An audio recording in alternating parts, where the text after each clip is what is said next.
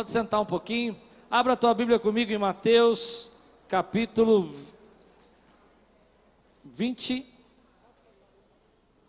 25, versículo 14 a 30. Mateus 25, 14 a 30.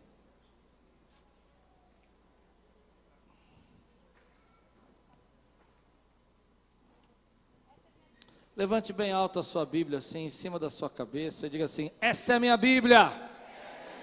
Eu sou o que ela diz que eu sou. Eu tenho o que ela diz que eu tenho. E eu posso o que ela diz que eu posso. Abrirei meu coração. Deixarei a palavra de Deus entrar. E nunca mais, nunca mais serei o mesmo. Amém. Mateus 25, de 14 a 30. Nós estamos falando sobre a dinâmica do solo, a dinâmica da humildade, as bênçãos que são liberadas pela humildade, quando o nosso solo está preparado. E essa semana eu quero falar com você sobre a dinâmica dos talentos, ou seja, quando nós usamos aquilo que Deus tem nos dado, Ele multiplica. Amém?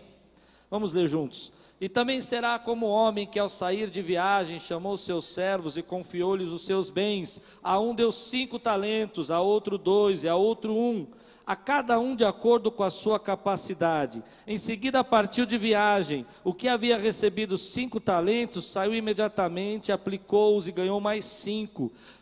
Também o que tinha dois talentos ganhou mais dois, mas o que tinha recebido um talento saiu, cavou um buraco no chão e escondeu o dinheiro do seu senhor. Depois de muito tempo, o senhor daqueles servos voltou e acertou conta com eles. O que tinha recebido cinco talentos trouxe-os os outros cinco e disse: O Senhor me confiou cinco talentos, veja, eu ganhei mais cinco. O Senhor respondeu: Muito bem, servo bom e fiel, você foi fiel no pouco, eu porei sobre o muito. Venha e participe da alegria do seu Senhor. Veio também o que tinha recebido dois talentos e disse: O Senhor me confiou dois talentos, veja, eu ganhei mais dois. O Senhor respondeu: Muito bem, servo bom e fiel, você foi Fiel no pouco, eu porei sobre o muito. Venha e participe da alegria do seu Senhor. Por fim veio o que tinha recebido um talento e disse: Eu sabia que o Senhor é um homem severo, que colhe onde não plantou e junta onde não semeou. Por isso tive medo, saí e escondi o seu talento no chão. Veja, aqui está o que pertence ao Senhor. O Senhor respondeu: Servo mau e negligente. Você sabia que eu colho onde não plantei e junto aonde não semeei? Então você devia ter confiado o meu dinheiro aos banqueiros, para que quando eu voltasse recebesse de volta com juros. Tirem o talento dele e entreguem ao que tem dez, pois a quem tem mais será dado e terá em grande quantidade, mas a quem não tem, até o que tem lhe será tirado. E lance fora o servo inútil nas trevas, onde haverá choro e ranger de dentes. Vamos orar? Senhor, fala conosco nessa noite. Traz a tua palavra aos nossos corações. Venha, Senhor, agora preparar o nosso solo para receber as bênçãos, as mudanças, o crescimento que o Senhor tem para a nossa vida. Em nome de Jesus. Amém. Eu estou nessa ideia de que Deus está preparando o solo dessa igreja para fazer algo extraordinário. Eu sinto isso no meu coração, que esse culto e os cultos que nós tivemos essa semana e de manhã também são sinais de que Deus está preparando algo extraordinário para esse lugar. Eu creio muito que as bênçãos de Deus estão derramadas, estão sendo derramadas sobre a sua vida e a minha vida. Quantos creem que que Deus está abençoando as nossas vidas aqui. Quantos podem dizer, eu creio nessas bênçãos? Somos gratos, somos gratos por Deus por essas bênçãos. Mas é interessante que às vezes nós não percebemos que precisamos nos preparar para receber essas bênçãos e entender as nossas atitudes. Nós achamos que quando Deus vai nos abençoar, as coisas vão acontecer naturalmente, vão chegar na nossa vida e nós não precisamos estar prontos para isso. E por isso eu não gosto muito dessa parábola. Eu não gosto muito porque eu não gosto de pensar que Deus deu cinco talentos para um, dois para outro e um para o outro. É estranho eu pensar assim que eu sou um dois talentos e você é um, é um cinco talentos. Parece meio esquisito pensar que Deus vai lá e distribui as pessoas e diz: Olha, você tem mais capacidade do que eu. Mas na verdade o que o texto está querendo dizer para nós não é isso. Ele não está querendo dizer que simplesmente Deus deu talentos, mas Deus deu segundo a capacidade. O que ele está querendo nos dizer é que nós não devemos ficar olhando para aquilo que os outros têm ou que podem fazer, mas nós temos que olhar aquilo que Deus colocou nas nossas mãos para fazer.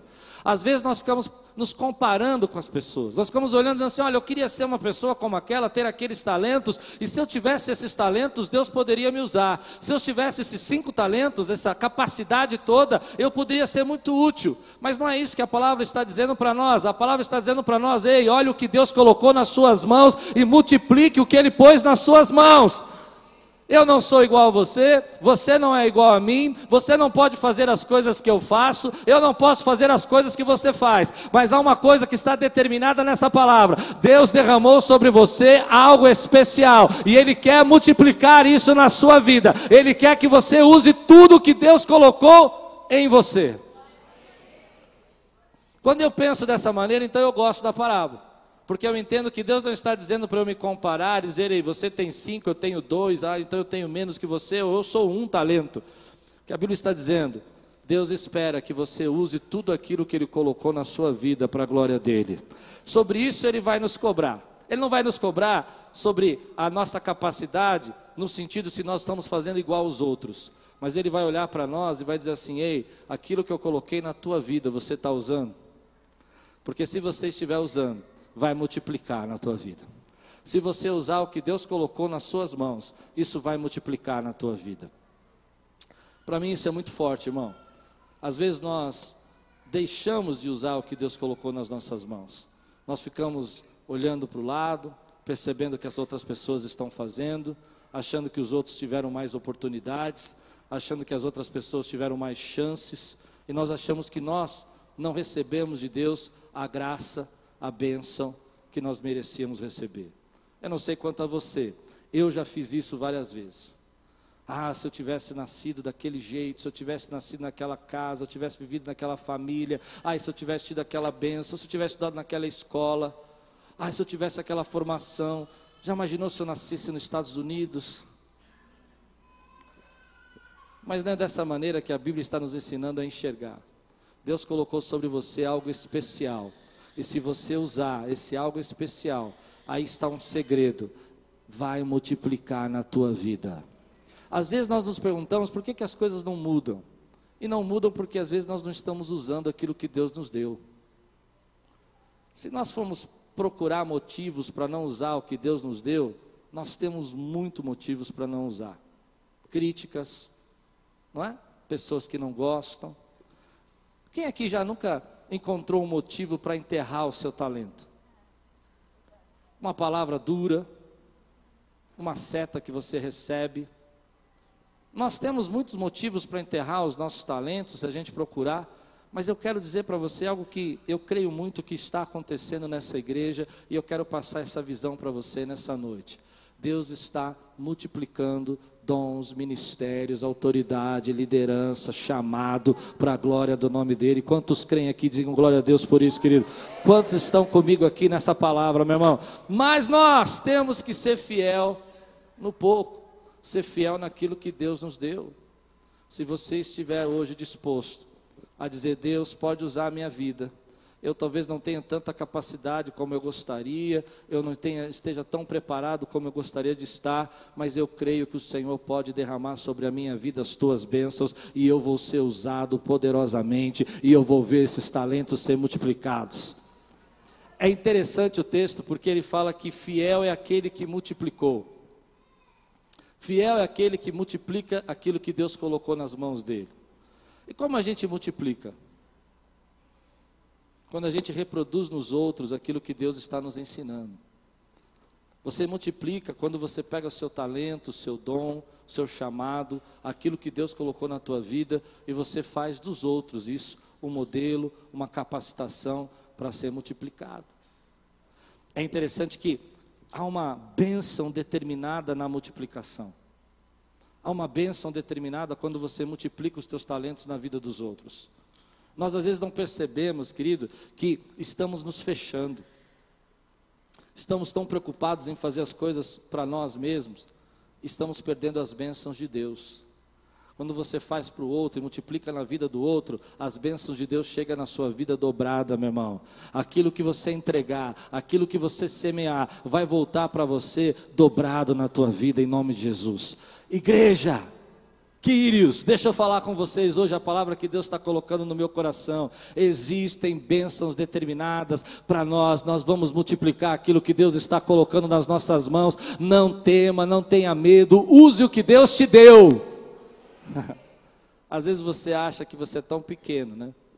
Mas eu estava pensando sobre isso. Leia um texto comigo. Lá em. Vamos ler juntos. Em Mateus capítulo 4.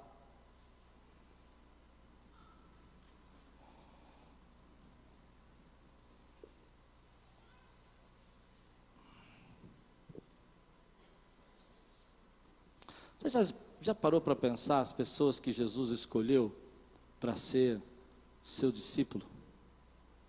As pessoas que ele escolheu?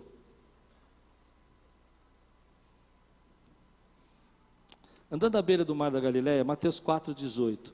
Andando à beira do mar da Galileia, Jesus viu dois irmãos, Simão chamado Pedro e seu irmão André. Eles estavam lançando redes ao mar, pois eram pescadores. E disse Jesus: Siga-me, e eu os farei pescadores de homens. No mesmo instante, eles deixaram as suas redes e o seguiram. Indo adiante, viu outros dois irmãos, Tiago, filho de Zebedeu, e João, seu irmão. Eles estavam no barco com seu pai, Zebedeu preparando as suas redes. Jesus chamou e eles, deixando imediatamente seu pai e o barco, o seguiram. Eu fico pensando a dificuldade que foi para Jesus, por exemplo, escolher esses apóstolos. Ele conhecia toda a vida deles, ele sabia sondar o coração, sabia as fraquezas, sabia o que eles eram capazes de fazer, o que não eram, sabia o que ele pensava quando ele pregava, mas mesmo assim, Jesus escolheu essas pessoas. E eu quero te fazer uma pergunta: ele escolheu porque elas eram os melhores da região? Ele escolheu porque eram as pessoas mais sábias daquela época. Ele escolheu porque aquelas pessoas eram as mais influentes. Não. Ele escolheu porque elas estavam disponíveis. E Jesus escolheu você. E Jesus escolheu você. Jesus nos escolheu, querido. Não porque a gente é perfeito, não porque a gente sabe tudo, não porque a gente tem uma excelente capacidade, mas Ele nos escolheu porque Ele viu em nós não o que somos, mas o que nós podemos ser. Sabe o que eu creio? Jesus está olhando para a nossa vida aqui, dizendo assim: Ei, eu sei os seus medos, eu sei os seus motivos para enterrar os seus talentos. Eu sei o que você passou, eu sei o que você está pensando agora.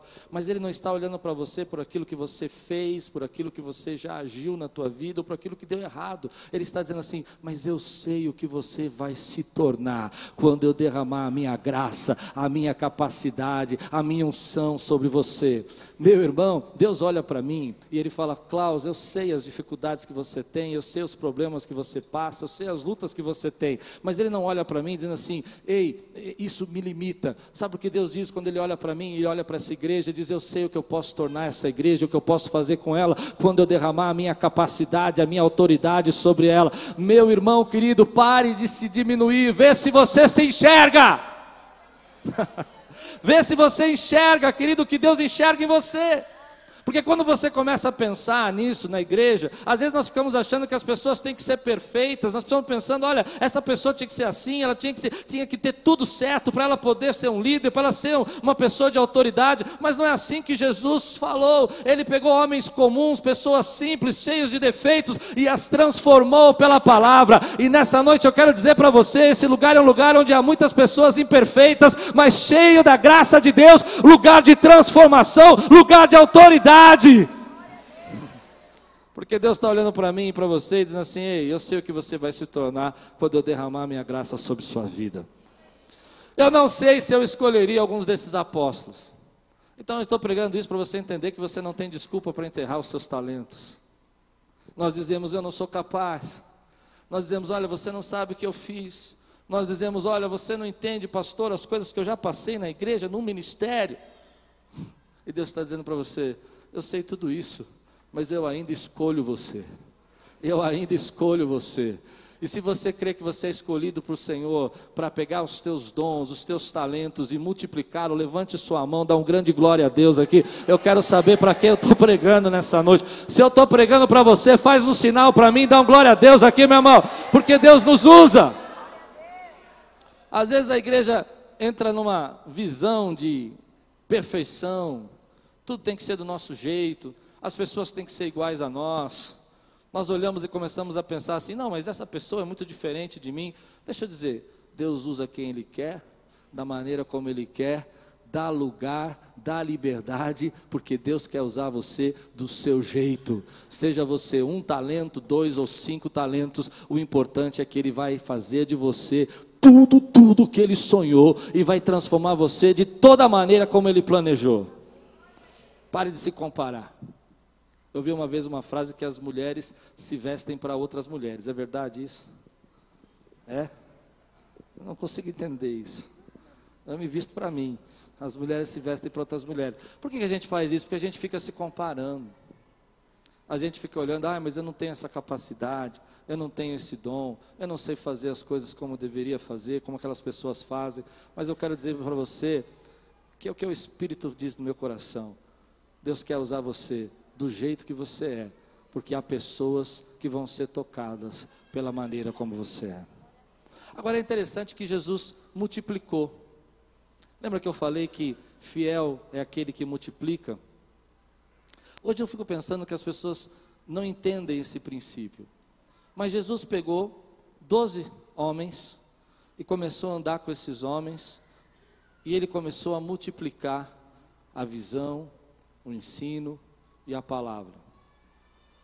Você não vê no texto, por exemplo, a preocupação que a gente encontra em algumas pessoas, mas quanto que eu vou ganhar para isso? Eu vou seguir você, mas quanto que eu vou ganhar? Eles simplesmente seguiram porque eles estavam disponíveis e abriram mão de tudo para seguir. E eu acredito muito nisso que eu vou dizer. Quando você se coloca disponível na presença do Senhor e deixa Deus usar você, você não precisa se preocupar tanto com os recursos, porque eles vão chegar na tua vida, meu irmão. Mas por que, que Jesus escolheu esses doze homens? Por dois motivos. Primeiro, e é isso que eu quero trazer para o coração da Quírios hoje. Primeiro, a visão precisa ser continuada. Nós precisamos estar juntos, irmãos, como igreja, para que a visão seja continuada.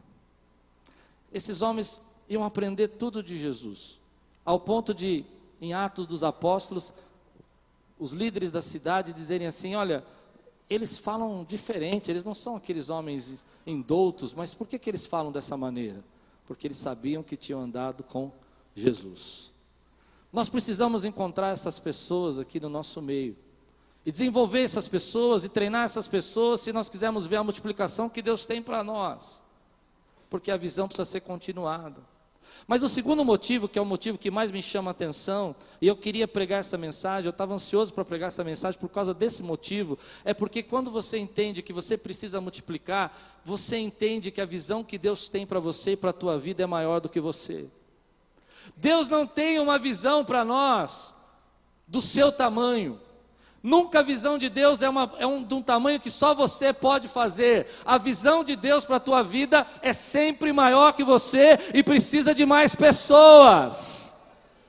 E aí que entra o ajuste do Espírito para a nossa vida, porque às vezes nós não entendemos isso, que Deus está dizendo para você: olha, o que eu quero fazer nesse lugar, na sua vida, na vida dessa igreja, no seu trabalho, é maior do que você, e você não é capaz de fazer sozinho, você não pode fazer sozinho. Para você fazer o que Deus está mandando você fazer, você precisa encontrar os seus doze, alimentar os seus doze, treinar os seus doze. Eu não estou falando de célula, estou falando de discípulo.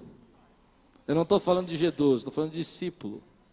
Eu estou dizendo para você que você precisa encontrar aqueles que têm a mesma visão que você, sonha como você, acredita como você acredita, para que possa reproduzir aquilo que Deus colocou no seu coração. Quando eu, eu penso no louvor da Quiris, eu, minha visão é muito grande. Vocês sabem disso. Minha visão para o louvor é muito grande. Eu imagino aqui 100 pessoas cantando, especiais aí uma vez por mês. É. Eu imagino, por exemplo, bandas aqui fazendo três cultos aqui por domingo. Posso falar minha visão para vocês? Eu imagino isso. E eu vejo que quanto mais você tem visão, mais talento, mais capacitação Deus está mandando. Porque Deus abençoa a sua visão. E às vezes a nossa visão é muito pequena. Nós achamos que podemos fazer tudo sozinho. Nós achamos que podemos nos resolver que nós não precisamos de ninguém, que nós vamos fazer as coisas sozinhos. E Deus está mandando eu trazer essa palavra hoje, e eu relutei muito para pregar isso. O que Deus tem para fazer nesse lugar, nós não vamos conseguir fazer sozinho. Nós precisamos olhar para as pessoas que Deus está nos dando para nos ajudar. A visão é muito grande para o ensino, a visão é muito grande para o seminário, a visão é muito grande para as obras sociais que Deus tem para esse lugar. Por isso Deus quer despertar o teu talento. Quantos creem no que eu estou pregando aqui, meu irmão? A minha visão é muito grande. A minha visão é muito grande. Quanto maior é a sua visão, mais Deus vai enviar pessoas, mais Deus vai enviar recursos. O problema é que nós limitamos as visões que Deus tem nos dado. Nós olhamos e dizemos assim: não, eu, eu faço sozinho, eu não preciso de ninguém. É interessante que Jesus não pensou assim ele começa o ministério achando as pessoas. Ele começa o ministério localizando os discípulos. Outro dia eu vi uma pregadora dizer assim: as pessoas querem ser abençoadas, mas elas não entendem o caminho. Ela dizia o seguinte: que quando ela falava sobre humildade, que nem eu falei semana passada, ou sobre solo, ou coisas, esses temas, ela dizia que as pessoas não compravam as fitas dela. Mas se ela colocasse, receba a bênção agora, todas as fitas vendiam. Interessante. Eu fiquei pensando nisso a semana inteira. Eu falei, gente, não é que é verdade isso? Eu acredito nisso. A bênção de Deus para a sua vida tem um caminho. E você precisa entrar por esse caminho. E o caminho é multiplicar o que você tem. Achar as pessoas que vão fazer parte dos seus sonhos, encontrá-las, alimentá-las, capacitá-las e enviá-las. Esse é um problema para nós, porque nós gostamos de equipar, mas não de capacitar. Você sabe qual é a diferença entre equipar e capacitar? Equipar é você dar recursos, equipamentos. Equipar é você receber as pessoas e assim, olha, eu vou pensar na música aqui, eu vou dar um, um cubo e um baixo para você tocar e um cabo você está equipado. Capacitar é andar lado a lado com as pessoas e trocar com elas experiência, aprendizado, liderança, crescimento. O que Aquiles deseja fazer não é equipar, Aquiles deseja capacitar. Quando a gente capacita as pessoas, elas multiplicam, as bênçãos de Deus chegam na nossa vida. Mas é interessante que essas histórias foram me fazendo pensar sobre a dificuldade da gente entender aonde estão essas pessoas. Como é que eu posso encontrar essas pessoas que sonham como eu sonho? Como é que eu posso ver as bênçãos de Deus multiplicadas na minha vida? E aí me lembrei de um texto que eu gosto muito, lá em Êxodo, vamos ler juntos? Lá em Êxodo, capítulo 18, versículo 13.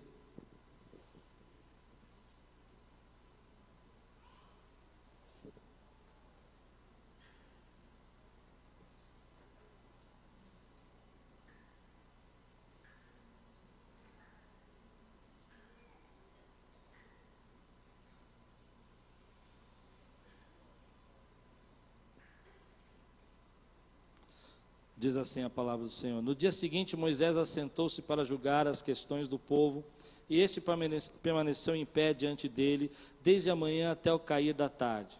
Quando seu sogro viu tudo o que estava fazendo pelo povo, disse: Que é que você está fazendo? Porque só você se assenta para julgar e todo este povo espera em pé desde amanhã até o cair da tarde? Moisés lhe respondeu: O povo me procura para que eu consulte a Deus. Toda vez que alguém tem uma questão, esta me é trazida, e eu decido entre as partes, e ensino-lhes os decretos e leis de Deus. Respondeu o sogro de Moisés: O que você está fazendo não é bom. Você e o seu povo ficarão esgotados, pois essa tarefa é pesada demais. Você não pode executá-la sozinho. Agora ouça o meu conselho, e que Deus esteja com você. Seja você o representante do povo diante de Deus e leve a Deus as suas questões. Oriente-os quanto aos decretos e leis, mostrando-lhes como devem viver e o que devem fazer. Mas escolha dentre todo o povo homens capazes, tementes a Deus, dignos de confiança, inimigos do ganho desonesto. Estabeleça-os como chefes de mil, de cem, de cinquenta e de dez. Eles estarão sempre à disposição do povo para julgar as questões. Darão a você apenas as questões difíceis, as mais simples decidirão sozinhos. Isso tornará mais leve o seu fardo, porque eles dividirão com você. Se você assim fizer, e se assim Deus ordenar, você será capaz de superar as dificuldades e todo este povo voltará para casa satisfeito. Moisés aceitou o conselho do sogro e fez tudo o que ele tinha sugerido. Escolheu homens capazes de todo Israel e colocou-os como líderes do povo, chefes de mil, de cem, de cinquenta e de dez. Esses ficaram como juízes permanentes do povo.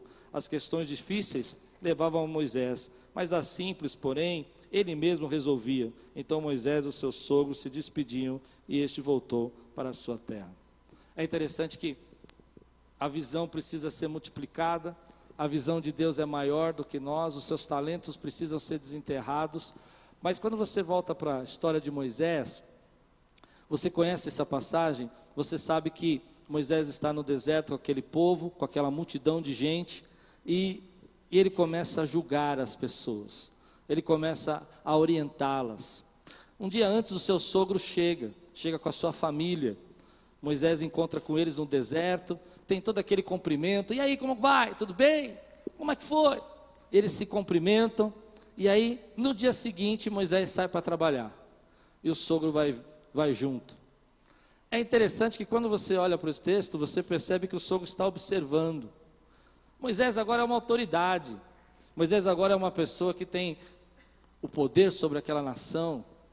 Ele não é mais aquele homem que cuidava do gado do sogro. Ele agora é o chefe daquela nação. Mas o seu sogro começa a observar que o que Moisés está fazendo não é bom. E eu acho interessante isso, como nós podemos, às vezes, fazer muitas coisas com toda a nossa força, com todo o nosso desejo, e não perceber que nós estamos fazendo de forma errada. E é, e é engraçado você perceber que Moisés é uma pessoa apaixonada, ele está cheio de paixão, cheio de desejo, ele está vivendo ali intensamente aquilo que Deus chamou ele para fazer a paixão dele de liderar aquele povo.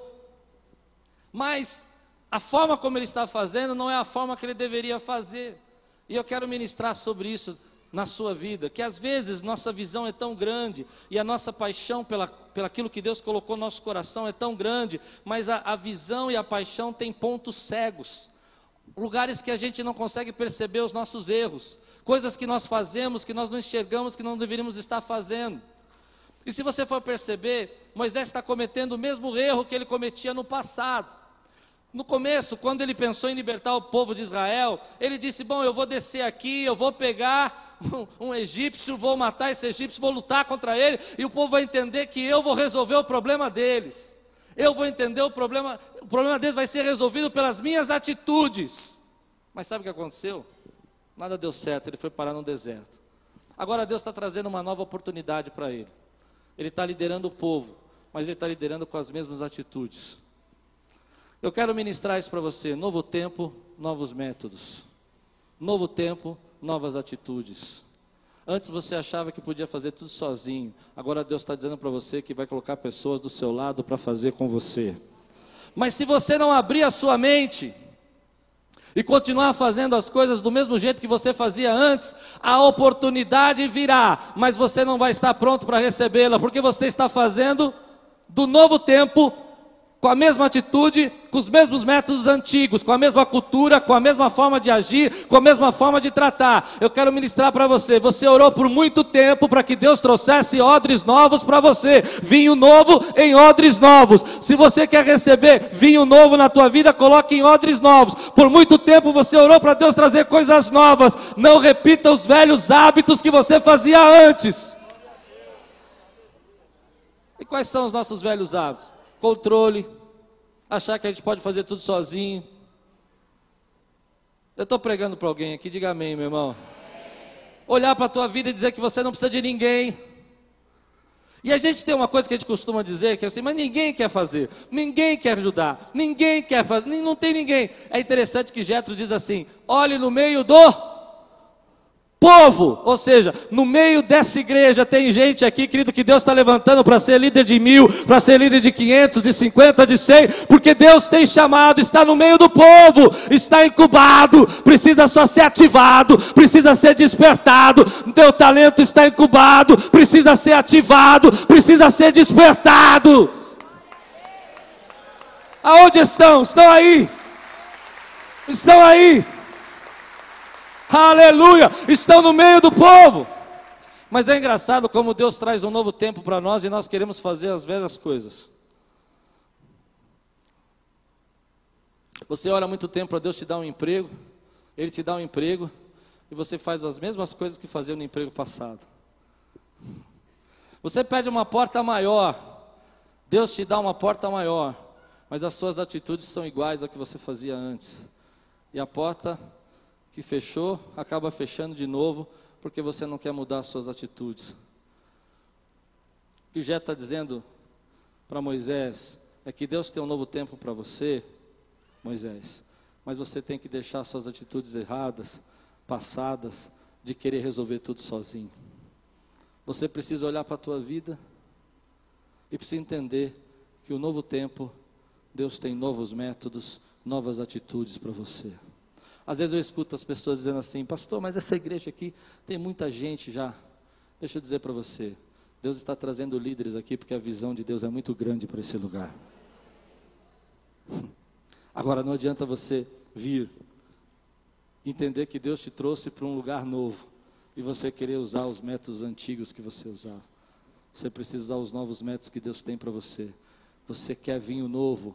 Ponha em odres novos. Quer vinho novo? Mude a sua cultura, mude o seu jeito de agir, mude a sua forma de você pensar, se transforme naquilo que Deus quer que você seja, use os talentos que Ele te deu, porque Ele vai multiplicar na tua vida. É interessante que Jesus disse assim: a seara é grande, mas são poucos os trabalhadores. Orai para que o Pai envie trabalhadores para a sua seara. Deus não disse para nós orarmos pela colheita. Deus não disse para nós olharmos para nós colhermos. Deus disse para nós olharmos pelos trabalhadores. O que quer dizer que às vezes nós estamos pedindo uma colheita muito grande para Deus. E eu creio que Deus tem uma colheita muito grande para nós. Você pode dizer amém por isso? Mas uma colheita muito grande não pode ser colhida por uma pessoa só. Nós pedimos uma colheita muito grande mas nós não podemos fazer essa colheita sozinho. Se nós queremos ter uma colheita muito grande, nós vamos ter muitos trabalhadores para essa colheita muito grande. A visão de Deus para Moisés também era muito grande. Liderar esse povo todo, ele não podia liderar sozinho. Sabe por que, que a gente está cansado? Sabe por que a gente se sente tão, tão fadigado? Porque a gente acha que tem que fazer tudo sozinho. E não tem. A gente tem uma síndrome de dizer que a gente pode fazer tudo sozinho, que a gente é capaz de resolver tudo sozinho. Você se sente pressionado, se sente cansado, porque tudo aquilo que você vive na tua vida parece que é sua responsabilidade. E quanto mais a sociedade te pressiona, quanto mais as pessoas te cobram, mais isolado você quer ficar, mais distante você quer ficar das pessoas. Mas deixa eu dizer, você não está sozinho.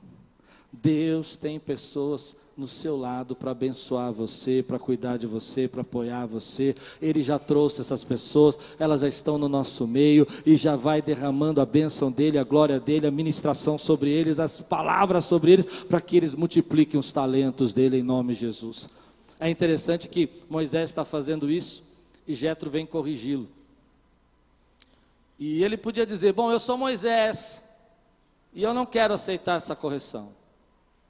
Eu sou Moisés e eu não aceito isso que você está falando, porque eu, eu sou líder e eu sei o que eu estou fazendo.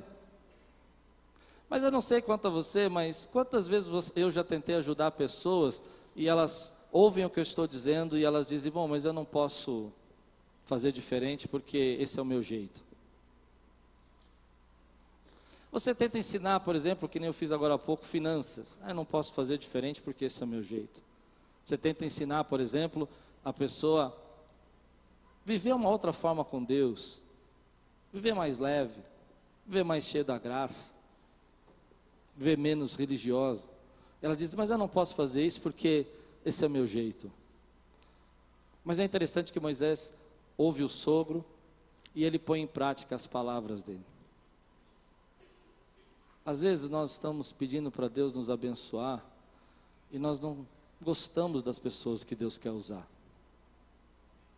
nós não aceitamos as pessoas que Deus quer usar. Nós olhamos e dizemos assim: ah, essa pessoa aí, ela não pode ser usada. Eu não aceito. Veja bem, agora eu sou Moisés, eu já trabalhei para você e você não sabe o nível que eu cheguei, aonde eu estou.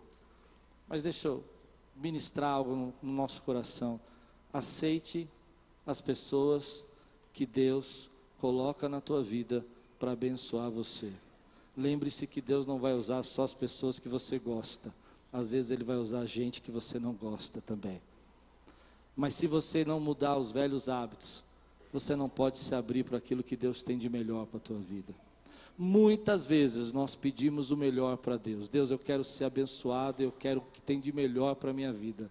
Mas você não quer mudar as atitudes antigas. Deus tem para nós multiplicação, grande visão, talentos que estavam sendo enterrados precisam ser descobertos. Deus vai trazer pessoas para estar junto com você. Deus vai trazer pessoas para crescer com você, mas você precisa deixar longe de você os velhos hábitos e os velhos métodos. Você pediu para Deus um renovo no seu relacionamento, deixe os, os hábitos velhos para trás. Você pediu para Deus trazer uma nova unção para a tua vida, deixe os velhos hábitos para trás. Se vista do novo que Deus tem para você. Eu quero terminar essa palavra dizendo isso para você. A colheita que Deus tem para essa igreja é muito grande, não dá para fazer sozinho nós precisamos estar juntos para fazer. Nós precisamos enxergar que Deus vai usar pessoas que às vezes a gente não entende, não compreende, não é do nosso jeito, mas Deus usa quem Ele quiser para a glória dEle. E você não vai enterrar talentos aqui, você vai multiplicar. Sabe por que, que a gente enterra talentos? Porque a gente tem medo, porque a gente tem dúvida. A gente enterra talentos porque a gente passa por crítica, porque a gente não quer ouvir as pessoas que estão do nosso lado. Quantos aqui já passaram por decepção na igreja? E a decepção acaba enterrando o talento. Quanto aqui já tiveram momentos na sua vida que tentaram dar o seu melhor, usaram toda a sua paixão e a paixão cegou, porque ele começou a entender que ele precisava controlar tudo e fazer tudo, porque se ele não fizesse, não ia sair bem feito, não ia sair perfeito. E aí você começou a se machucar, porque você começou a se esgotar por tentar fazer tudo. Eu aprendi uma lição nesses dias.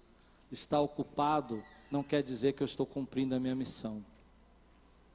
Quantas vezes a gente está tão ocupado que a gente esquece o que Deus chamou a gente para fazer?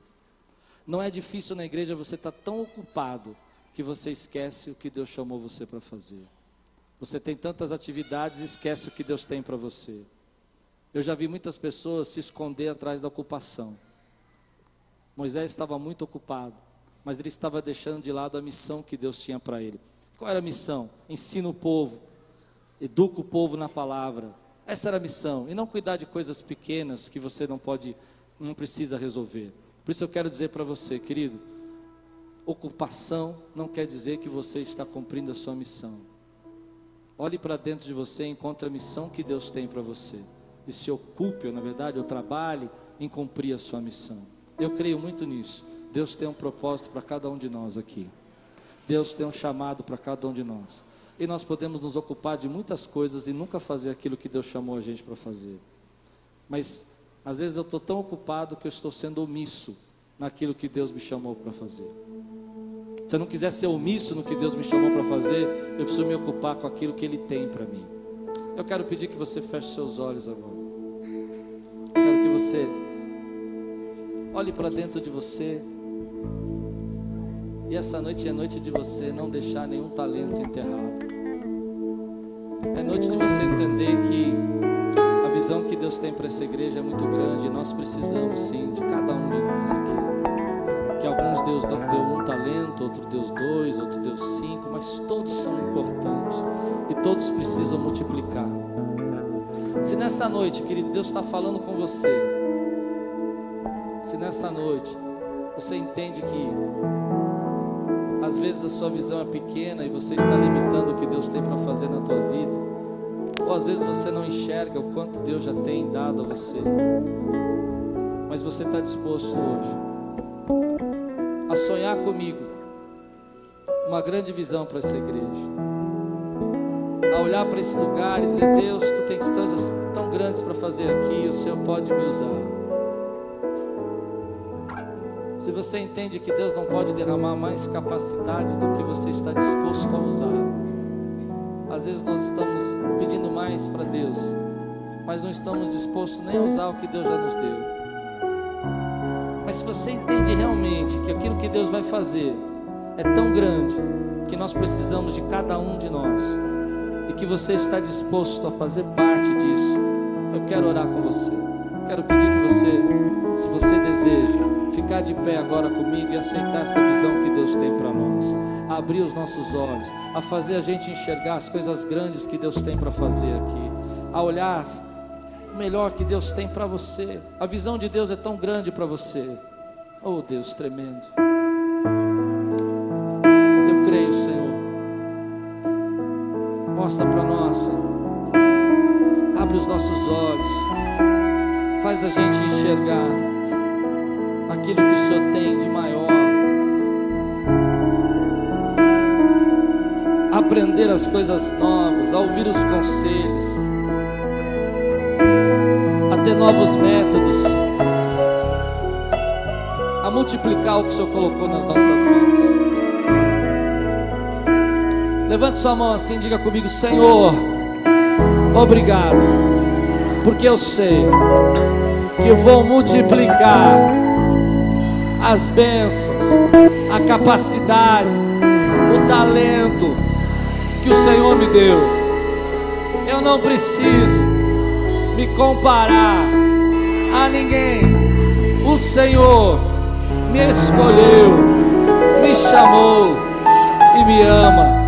Se você crê, dê um grande brado aqui nessa igreja nessa noite.